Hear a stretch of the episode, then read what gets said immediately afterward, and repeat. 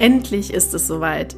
Nach einigem Struggle unseren Link zum Kongress zum Laufen zu bringen, ist es nun geschafft. Du kannst dich ab sofort anmelden. Also klick dich in die Show Notes und melde dich an und sei ein Teil des vier Jahreszeiten Human Design Kongress ab der ersten Minute. Ab jetzt ist es möglich. Die Teilnehmerzahl ist im Moment für die ersten Kongresse noch begrenzt. Daher sei schnell und melde dich an, damit du ab der ersten Stunde ein Teil davon bist. Und noch eins, ein also herzliches, herzliches Dank von unserer Seite, denn wir können gar nicht glauben, wie viele Menschen wir mit unseren Folgen erreichen mittlerweile. Und wir haben im letzten Monat unglaublich 2984 Downloads gehabt.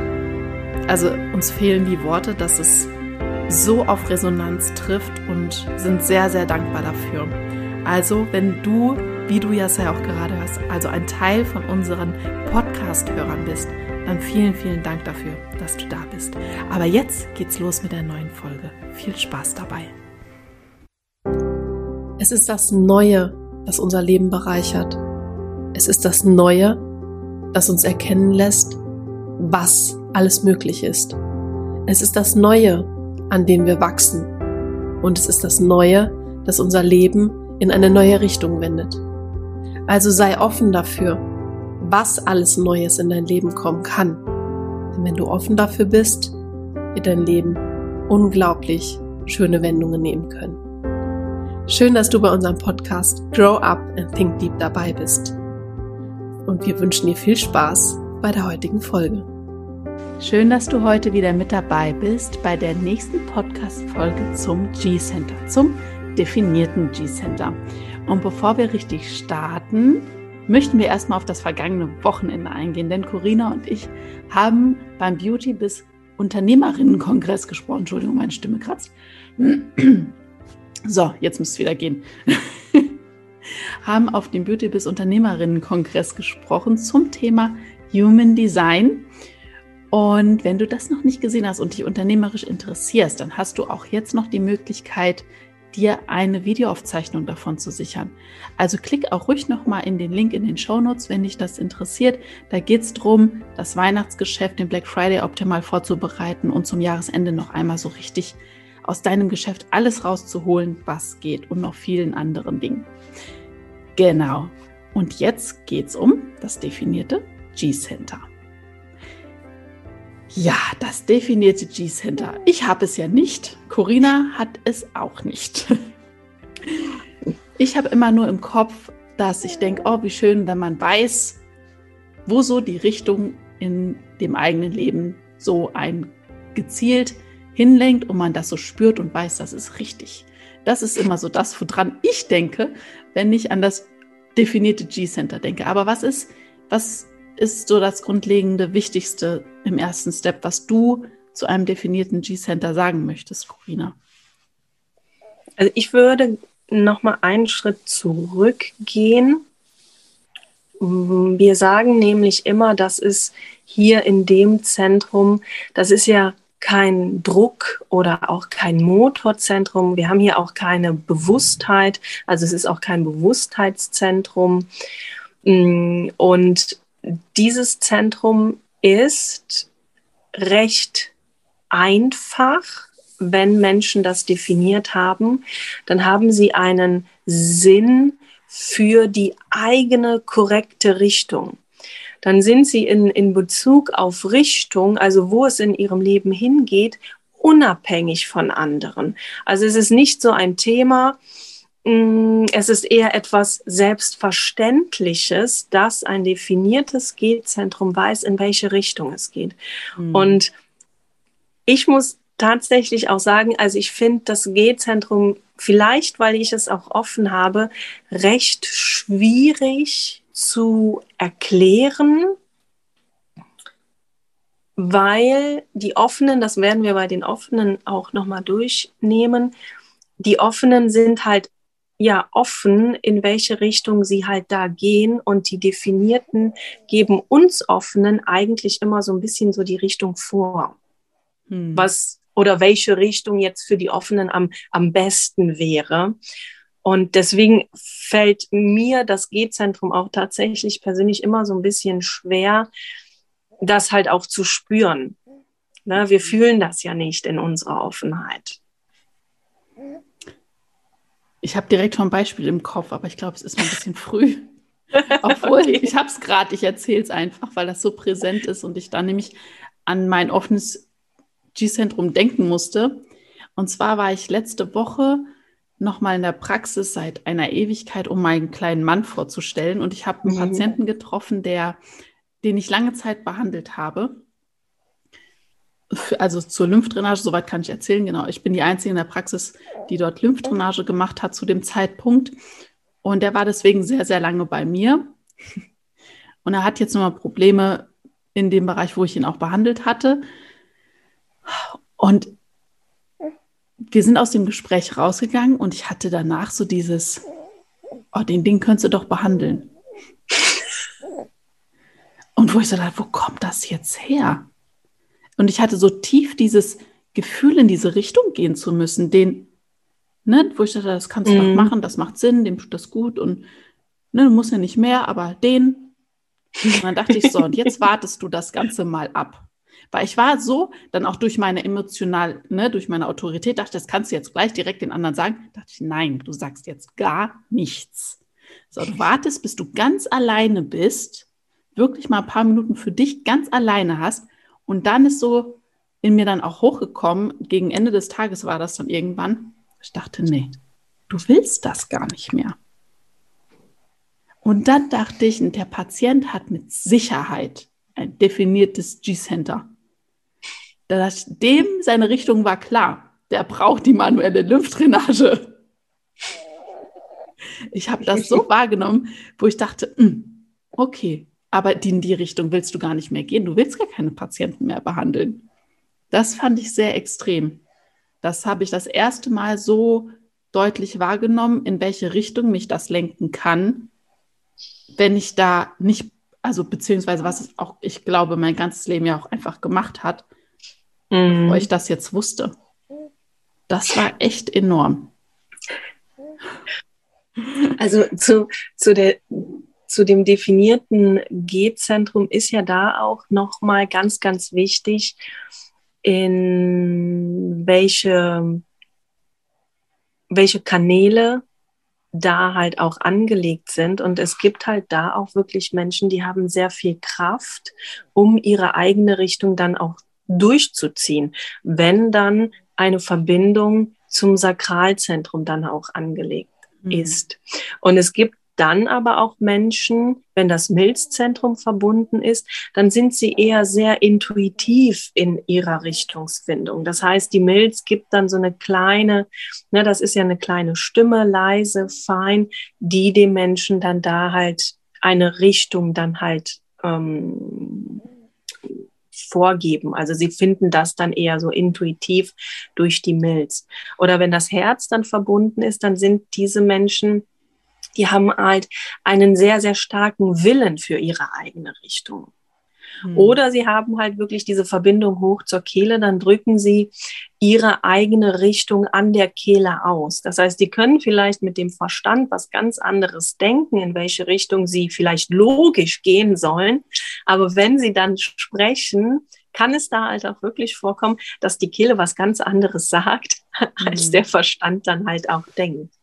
Ja. Und das ist immer ja sehr interessant, gerade halt auch in, in, in unseren Readings, wenn oder in unseren Mentorings, wenn die dann sagen, okay, gut, aber logisch wäre jetzt dieser Step und dieser Step und dieser Step. Und wenn die Kehle dann was komplett anderes sagt. Hm. Was ist mhm. so ein ich sag jetzt mal, nicht selbst, also das Nicht-Selbst-Thema so vom G-Center. Wenn das dann unterdrückt wird, mm, also wir haben in, in ja, also wir haben im G-Center ja auch das Thema der Liebe. Und wenn das definierte Zentrum das halt so unterdrückt, dann kann können Menschen hier wirklich denken, sie können ja andere nicht ja richtig lieben mm, oder nicht aufrichtig lieben, weil sie dann denken, dass sie dann diese Verbindung zu sich selbst verlieren. Mhm. Na, also in diesem Zentrum geht es ja auch um, um dieses Thema der Verschmelzung, aber auch das Thema dieses Getrenntseins. Getrennt sein, aber auch verbunden sein mit allem. Und hier können natürlich dann auch so, mm, ja, wie sagt man das jetzt am besten? Identitätsängste dann halt auch liegen. Das heißt, wenn jemand dann wirklich eine andere Person aufrichtig liebt und sich dann halt da auch öffnet, dann kann es da halt auch sein, dass so eine Angst hochkommt, dann bin ich vielleicht nicht mehr ich selbst. Hm. Gibt es da eine Möglichkeit, sich mit gezielten Fragestellungen da zu schützen? Also quasi dem vorzubeugen? Verstehst also, du, was, was ich meine? Ja. Wenn ich jetzt, also ich will so ein Beispiel bringen, wenn ich jetzt jemand, also ich hätte ein definiertes G-Zentrum und ich weiß das jetzt, dass ich da definiert bin. Und mir ist auch schon aufgefallen, dass ich an einem bestimmten Punkt von Beziehungen nicht weitergehen kann, weil das mhm. wird sich ja damit dann auch einfach äußern. Und gibt es da eine Möglichkeit, mir zu sagen, dass zum Beispiel der Satz, ich darf trotzdem ich bleiben in meiner Beziehung, also irgendwas, was mir wirklich hilft, da in meiner Beziehung den nächsten Schritt zu gehen. Das war bei mir das Klingen, ist nicht schlimm. Okay, sorry. Ich macht nichts. Corina war irritiert. Also was mir hilft, den nächsten Schritt weiterzugehen in der Beziehung, aber mir mhm. auch die Sicherheit zu geben, das Bewusstsein zu schaffen, dass es mit mir nichts, also dass das für mich keine Veränderung für mich als Person bedeuten muss. Also da wäre zum Beispiel dieses Mantra, da würde ich dann wirklich mit Glauben, mit positiven Glaubenssätzen, mit Mantren arbeiten. Ich darf andere Menschen aufrichtig lieben, ohne mich selbst zu verlieren oder ohne ja. mich selbst und meine Bedürfnisse, Wünsche aufzugeben. Hm. Da ist es, was wir natürlich auch ganz häufig in unseren Beratungseinheiten, in unseren Mentorings auch häufig sehen, ist, dass dieses Thema der Liebe immer an Bedingungen geknüpft mhm. ist. Ja.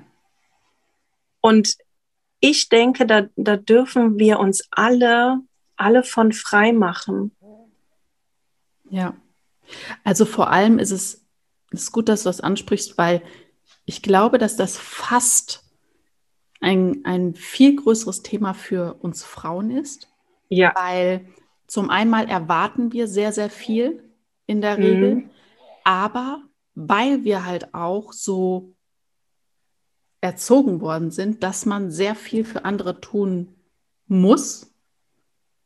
Also es wird oft, also ne, ich bin auf jeden Fall so aufgewachsen, dass man viel Rücksicht nehmen muss, immer nach, nach also so wurde es nicht ausgedrückt, dass man das muss, aber es wurde Wert darauf gelegt, es wurde immer wieder geschaut, dass man andere berücksichtigt, sich an anderen orientiert, denen das, das, was ihnen fehlt, was sie brauchen, gibt, um sich auch gut zu fühlen. Immer andere mit einzubeziehen, auch wenn man das selber in dem Moment vielleicht nicht möchte. Also immer über seine eigene Grenze zu gehen, was ich eigentlich will. Und somit gebe ich das ja auch schon in Beziehungen rein, dass ich viel mehr Dinge auch übernehme, tue, mache, was ich vielleicht gar nicht möchte, sondern aber glaube, dass es notwendig ist, um selber auch einfach genug zu sein, gemocht zu werden, geliebt zu werden. Und dementsprechend verlange ich das dann auch wiederum von meinem Partner. Das ist ja so eine Schleife. Also das beobachte ich halt ganz extrem bei Frauen. Und ich würde sagen, das ist halt definitiv auch so ein Konditionierungsthema, was aber halt das G-Center, das Definierte, da absolut in das Nicht-Selbst-Thema einfach reinbringt. Ne? Ja, und wir haben ja auch beim definierten G-Center, das definierte G-Center weiß ja, wohin es für die Person halt selber hingeht. Und da kann es halt auch häufig sein, dass das definierte G-Center anderen ja diese eigene Identität oder diese eigene Richtung oder diese eigene Meinung, wie Liebe zu funktionieren hat, auch aufzwingt. Hm. Also wenn in dem definierten G-Center das Gefühl für, für die eigene Identität, für die äh, eigene Richtung oder mm, ja das Thema Liebe allgemein so stark verankert ist, kann das definierte G-Center super leicht auch meinen, das ist auch die passende Richtung, die passende Identität, die passende Art und Weise zu lieben für die anderen Menschen. Hm. Und dann kann es auch häufig passieren, dass dann diese Menschen halt anfangen, andere davon zu überzeugen. Liebe funktioniert nur auf diese eine Art mhm. und hm. Weise. Und zwar so, wie ich denke, dass es zu funktionieren hat. Oder das ist der richtige Weg für dich, den du einschlagen musst. Und dann fangen natürlich da auch Konflikte an. Ja. Weil viele sich das vielleicht auch gar nicht aufzwingen lassen wollen. Mhm. Ja, also da habe ich auch ein gutes Beispiel in Bezug auf, auch nochmal auf meine Praxis tatsächlich. Ich habe meinen Cousin, der auch beruflich sehr erfolgreich ist und wenn ich mich mit dem unterhalte, sagt er mir immer, du musst als Chef mhm. vor Ort sein und da quasi, ja, die, äh, wie sagt, wie sagt, drückt das immer aus? Ja, rumhüpfen und alle beglücken quasi und tralala, dass die alle zufrieden sind. Und wenn ich mit dem auseinandergehe, das war ganz lange so, hatte ich immer dieses, diesen Zug in die Richtung, das auch tatsächlich zu tun. Mhm. Mittlerweile weiß ich, ich kenne seinen Chart nicht, aber da, ich bin zu 100% überzeugt, der hat ein definiertes G-Center. Und bei ihm ist es nämlich genau so, nur das, was er sagt, ist, hat Richtigkeit in mhm. diesem Bezug. Ja, und wo ich aber dann auch für mich hinterher dann wieder sage, woher will er es wissen? Weil diesen Weg, den ich gegangen bin, ist er so nicht gegangen. Er ist an einer ganz anderen Stelle in, sein, in seine Position reingegangen, als ich es bin. Also er kann das auf, auf meinem Weg gar nicht vergleichen können, weil diese Stelle hat er nie mitgenommen. Aber sagt mir das trotzdem, weil er davon überzeugt ist, aus seiner Sicht raus, dass es nur so funktioniert. Ja. Ja. Und da merke ich halt immer hinterher, dass ich das Gefühl habe, ich müsste dem, mittlerweile sage ich, ich müsste dem Folge leisten. Und dann mache ich wieder, mich wieder frei. Aber vorher war das immer so in mir drin, wo ich dachte, ja, kannst du machen, stimmt, komm, das machst du so. Und drei, vier Tage später dann, oh, hm, nee. Hm. ja. Ja. Ja, das, Was das ich, ja, sag erst mal, bevor ich mit dem nächsten komme. genau, also das definierte G-Zentrum, das fragt sich ja auch nicht ständig, wer bin ich denn eigentlich? Oder in welche Richtung soll ich gehen?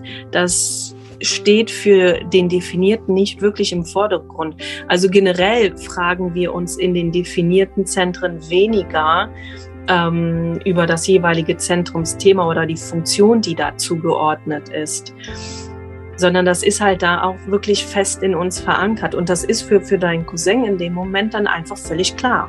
Ja. So und nicht anders. Ja. ja. Na, ne, also er kann in dem Moment ja auch nicht über den Tellerrand schauen. Mhm. Ja. Ja. Also ich, mittlerweile, wie gesagt, wenn, nach, wenn man das dann weiß, dann kann man sich davon besser auch wieder lösen. Ja. Und es ist für mich vollkommen in Ordnung. Und ich weiß auch, so, wenn es um solche Themen geht, da ist er aufgrund dessen dann so. Ne? Mhm. Und, aber das ist vollkommen in Ordnung. Da diese Folge doch wesentlich länger geworden ist, als wir erwartet hatten, werden wir sie in zwei Teile splitten, damit du das Ganze in Ruhe für dich anhören kannst, dir Notizen machen kannst und dann beim nächsten Mal ganz frisch mit genug Energie und ja, genug geistiger Freiheit dir den Rest dann anhören kannst. Nächste Woche Mittwoch wird dann die nächste Folge dazu rauskommen und ergänzend halt zu dieser Folge komplett angehangen werden. Also es sind zwei Teile statt einem, damit es einfach nicht so lang wird. Wir wünschen dir wahnsinnig viel Spaß und hoffentlich viele Erkenntnisse durch diesen ersten Teil der Folge jetzt schon.